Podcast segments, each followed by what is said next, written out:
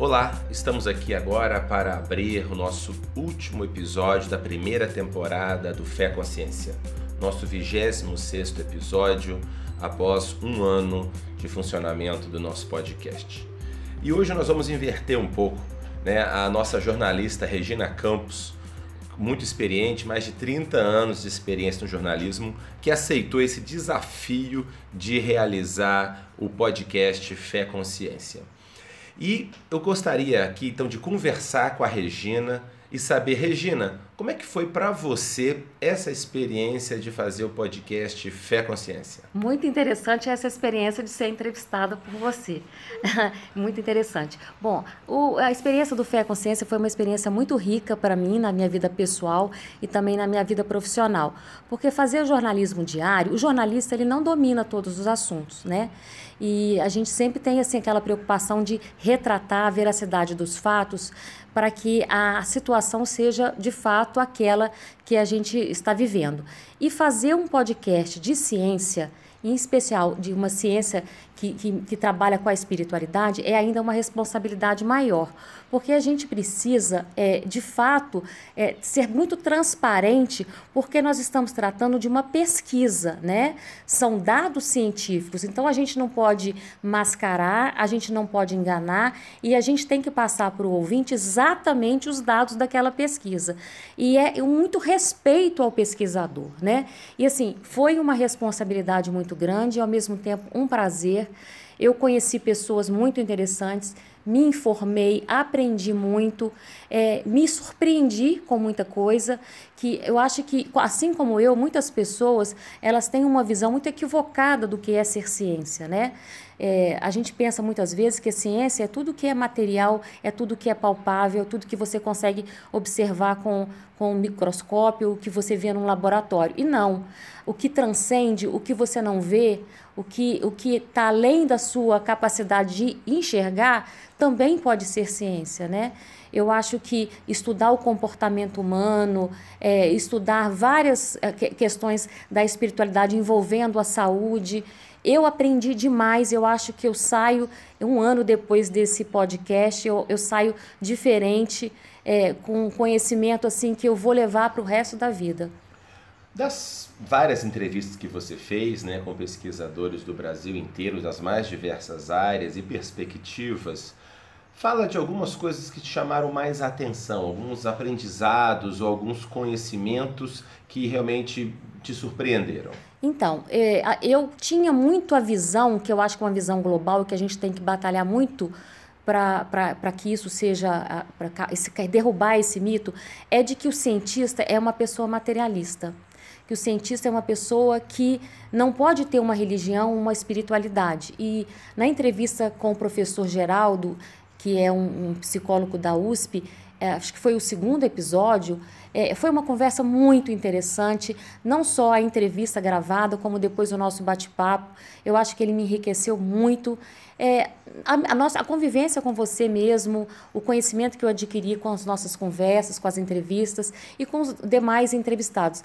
E assim, ver tantas pessoas capacitadas, pessoas com, com doutorado, com pós-doutorado nas universidades mais importantes do mundo, são pessoas que acreditam na ciência que, através da espiritualidade, estudar, pesquisar a espiritualidade, entendeu? E entender que o cientista, sim, ele pode ter uma religião, ele pode ter uma crença, que isso não vai atrapalhar a pesquisa dele, entendeu? Então, derrubar esse mito, para mim, foi uma coisa assim que me deixou muito é, é, é, surpresa. E, e conhecer também profissionais de saúde que estão é, agindo em campo, que estão atuando nos hospitais, a preocupação deles em melhorar o estado de saúde dos pacientes que estão internados ou estão adoentados, tratando a espiritualidade, né? Eu acho que a entrevista com o Ramon, professor Ramon, da Universidade do Mato Grosso do Sul, é, foi uma entrevista assim que me emocionou muito. Eu recebi muito retorno dela, as pessoas comentando. Ele é uma pessoa muito empática e, e ele contando as experiências, porque eu na minha vida pessoal tenho experiências de familiares que vivenciaram situações dentro de uma UTI que, se a gente analisar pelo lado é, prático da coisa, você não consegue entender. e ele me explicou e me fez entender, e através da sua pesquisa, provou que existe sim uma ligação espiritual com algo que transcende e que isso pode sim afetar o paciente. E ele acolher o paciente, ele entender e trabalhar a sua equipe para poder acolher esse paciente foi assim uma entrevista que eu adorei fazer. E tantas outras, como a pesquisa sobre a memórias de vida passadas, que foi também uma outra matéria que que também teve muita repercussão assim de pessoas que vieram falar comigo, as histórias, a pesquisa que está sendo feita pela Universidade Federal aqui de Juiz de Fora, e também a pesquisa do Pedro sobre Jung, conhecer Jung a fundo, é, saber que Jung, um psiquiatra, um pensador, um, uma pessoa tão conhecida que transformou a, a, né, a psicologia e tudo, ser uma pessoa que, que vivenciou é, fenômenos espirituais e, e batalhou para que isso fosse estudado, foi para mim assim uma entrevista que também aprendi muito. Então, bem interessante, né? Como você comentou, é, que você trazia dentro de você aquela ideia, né, um mito histórico de um eterno conflito e necessário conflito entre ciência e religião né, de que o cientista não poderia jamais ter uma espiritualidade e esse assunto não poderia ser abordado academicamente. Né? Isso efetivamente você foi vendo né, nos vários contextos, como isso acontece, e na ponto de vista prático, como você citou, o estudo do professor Ramon Penha, lá da Federal do Mato Grosso do Sul, sobre pacientes terminais, né, experiências espirituais, no final de vida, etc.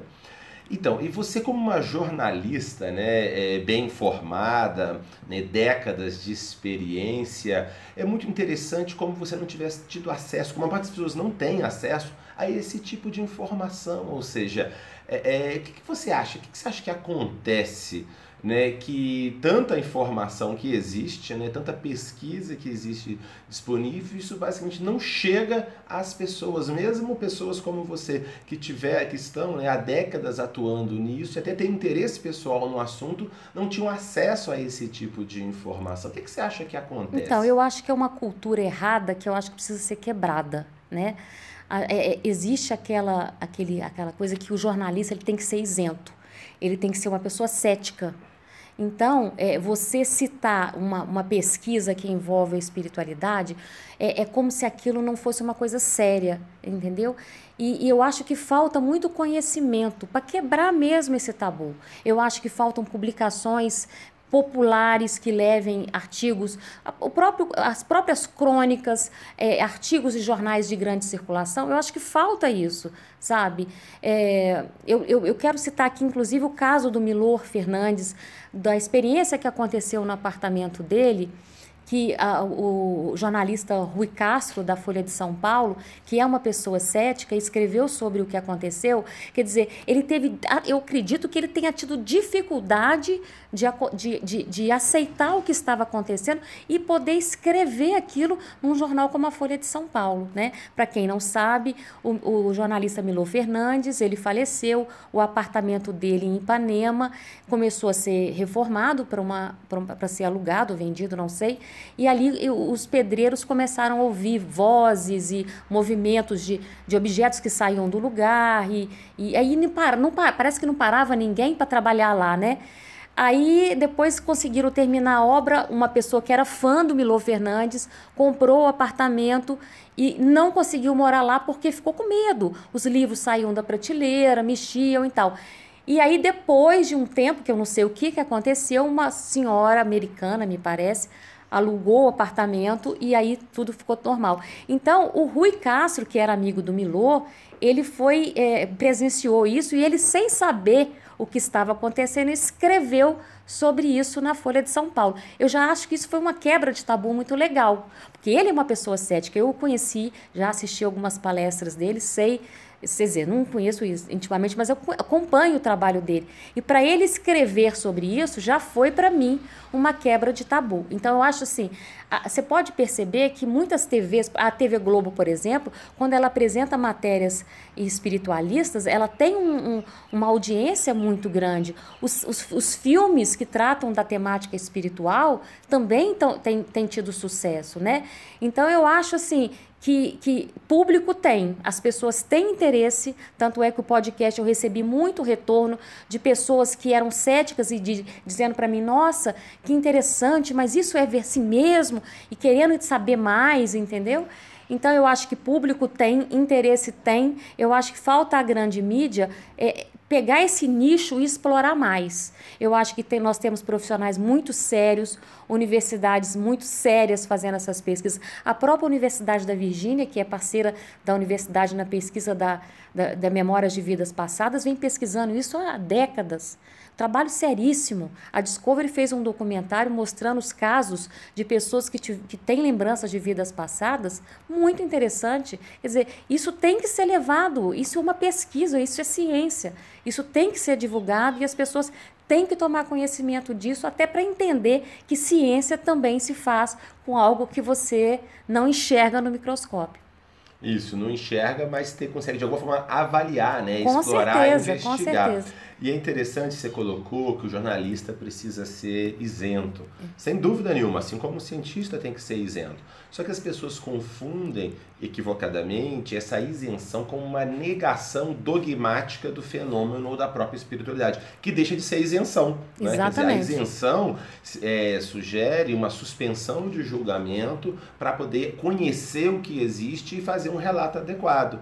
E muitas vezes isso é interessante, porque o que muitas vezes se chama de cético ou de ceticismo, na realidade não tem nada de cético nem de isento, porque o ceticismo, na realidade, significa a suspensão do julgamento. Você está aberto para tentar conhecer as coisas sem tomar uma posição precipitada. O que muitas pessoas se chamam de isentas ou céticas, na realidade, já partem do pressuposto que nada disso pode ter relevância, que nada disso existe, etc. E quando a gente dá espaço é, é, se a gente tem ouvidos de ouvir, né, começam a aparecer esses casos. Esse caso né, do Rui Castro contando do Milor Fernandes, que é um. E isso há inúmeros relatos desse sentido em que as pessoas têm essas vivências, mas têm vergonha de colocar. Né? E muitas vezes né, a, a mídia, que deveria estar informando a população sobre as coisas que estão acontecendo, sobre as pesquisas que existem, acaba deliberadamente deixando de falar sobre este assunto, ou às vezes, infelizmente, quando, co quando cobre, cobre de um modo extremado, ou uma crítica é, exagerada, ou uma credulidade também exagerada, que é o que a gente tem sempre tentado é, fugir né, nessa abordagem dentro no, no podcast Fé Consciência, quando na TV NUPES, né, buscar um equilíbrio né, de, de, de investigação e de aceitação. Tem algum outro aspecto assim que você lembra das entrevistas, das pessoas que a gente é, foi conversando, em que te chamou mais a atenção também? Alguma, alguns relatos ou o que mais eles eu, eu, eu, eu gostei muito, assim, eu vi também tive muito retorno da, da, da matéria sobre da, do podcast sobre transtorno de bipolaridade, né? É, a importância da espiritualidade no tratamento dos pacientes com bipolaridade. É, inclusive, eu entrevistei duas pessoas que, que, que são pacientes, né? E que deram um depoimento para mim, tanto no ar quanto fora do ar, e depois me ligaram para relatar fatos. Então, assim, eu achei muito interessante quando, porque quando você tem uma religião, se você é uma pessoa que vivencia a sua religião, você é, isso está entranhado em você. Você quando vai fazer um tratamento de saúde é importante que o médico te respeite com a sua crença, né? E, e, e principalmente uma na minha, minha opinião, principalmente uma doença emocional. Se eu estou deprimida, se eu tenho um transtorno bipolar, se eu tenho uma esquizofrenia, uma, uma doença, eu acho assim, uma doença emocional, vamos dizer assim, da mente, e, e se o, a pessoa que vai te rece receber, ela te acolhe como um todo e, e respeita e entende a sua espiritualidade, isso para mim é fantástico, entendeu? Porque no meu entendimento, a pessoa que tem uma religião, ela, ela vivencia aquilo em todas as suas etapas da vida, principalmente no tratamento de saúde, entendeu? E se você sente o acolhimento do seu médico com relação à sua escolha espiritual, isso é muito interessante. Então, conversando com o doutor André Stropa, ele me contando do tratamento, da pesquisa que ele fez sobre transtorno bipolar, eu achei fantástico isso, sabe? Porque, é, e as pessoas que eu entrevistei disseram isso, é importante demais. Eu acho que a pergunta, qual é a sua religião? deveria ser a pergunta que o médico faz na anamnese. Quais são os seus problemas de saúde? Sua família tem, você tem pressão alta, você tem diabetes? Qual é a sua religião? Porque isso importa e muito no meu entendimento. E eu, e eu vi que em muitas pesquisas eles provam isso, sabe? As pessoas têm que entender que isso faz parte, é uma parte muito importante na vida de quem é religioso. Né? Então, eu acho que a pesquisa. Outra pesquisa também que eu gostei muito, que eu achei assim, extremamente interessante, foi a pesquisa sobre a imagem do, dos médiums que entravam na ressonância magnética pesquisadora pegou médiums da Alemanha e que são brasileiros que moram na Alemanha e colocou na máquina de ressonância magnética e pediu que eles se concentrassem para estar em contato com o seu mentor. E as, as imagens provaram uma, uma, parte do cérebro, né, que, que, que provando que ali estavam agindo de uma forma que não era a própria pessoa. E eu achei assim muito interessante a pesquisa, extremamente curiosa. Fiquei com vontade de estudar mais. Ela, inclusive, está prosseguindo com a pesquisa, inclusive na questão da pintura. Então, assim, eu, eu achei assim fantástico é, pesquisa em parceria com a Universidade da Alemanha. Eu achei assim fantástico porque a, é, a gente tem que entender que essas coisas precisam ser conhecidas, né? Quando você falou da isenção, muitas vezes eu acho que a pessoa quando fala que é isenta, ela está sendo às vezes parcial, não isenta, porque ela fala assim: "Eu não acredito, então eu sou isenta". Então, a isenção não é isso. A isenção é dizer assim, eu não sei o que é. O que, que é? Deixa eu conhecer. Eu, eu gosto muito de quando eu vou fazer uma entrevista de um assunto que eu não domino, eu, gosto, eu não gosto de ler o assunto. Eu gosto de chegar e conversar com a pessoa, porque eu vou perguntar para a pessoa aquilo que eu acho que o leitor ou o ouvinte, ele tem de dúvida também, né? Porque se eu chego sabendo, eu posso deixar de fazer uma pergunta que seja importante para aquele leitor, para aquele ouvinte, que ele não sabe aquilo, entendeu? Então, assim, eu, eu, eu chego totalmente alheia ao assunto e eu vou perguntando à medida que eu vou tendo curiosidade de conhecer o caso, que eu acho que é a curiosidade de quem está é, falando. E eu tento me manter o tempo todo olhando os dois lados, tipo, o, olhado, o olhar de quem acredita para entender e o olhar de quem não acredita para questionar, tipo assim, mas e se isso não for assim? E se isso é assim? Para tirar a dúvida de quem não acredita e tá com aquela dúvida também, entendeu? Então eu acho assim que a isenção ela tem que ser tem que tomar muito cuidado, porque a isenção pode ser uma negatividade. E com relação à ciência, eu acho que hoje a gente está vivendo um momento muito excepcional com relação à ciência, que é com com essa pandemia. Hoje a gente está vendo a importância que tem a ciência. O mundo inteiro está esperando os cientistas descobrir a cura, uma vacina para o coronavírus. Então, assim, o trabalho do cientista nunca teve tanto em holofote né?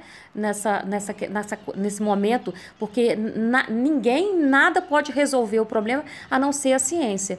Então, eu acho que valorizar a ciência e, e, valorizar as pesquisas, investir em pesquisa, é, dar espaço na mídia para pesquisa, não ficar com, com, com, com, com questionamentos, com mitos com, com tabus que você nem sabe por que, da onde surgiu, procurar conhecer primeiro. Uma pesquisa que eu achei muito interessante, a pesquisa do Lucas Miranda, que é físico, ele, ele pesquisou os livros do ensino médio, a quantidade de erros que, que foram ao longo da, da, da história do, da humanidade sendo injetadas na cabeça das pessoas como se fosse uma verdade.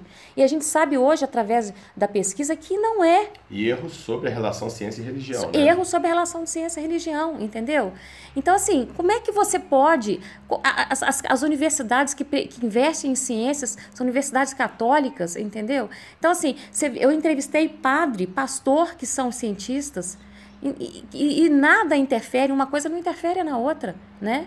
Você é um cientista, mas você é um ser humano, você tem escolhas, você, e, e, e, uma não pode, não precisa ser separado da outra, né? Eu acho que a pesquisa do Lucas, inclusive outro dia, conversando com alunos de jornalismo, eu até citei esse podcast do Lucas, que eu acho ele muito interessante, porque ao longo da história fomos educados de maneira errada, né?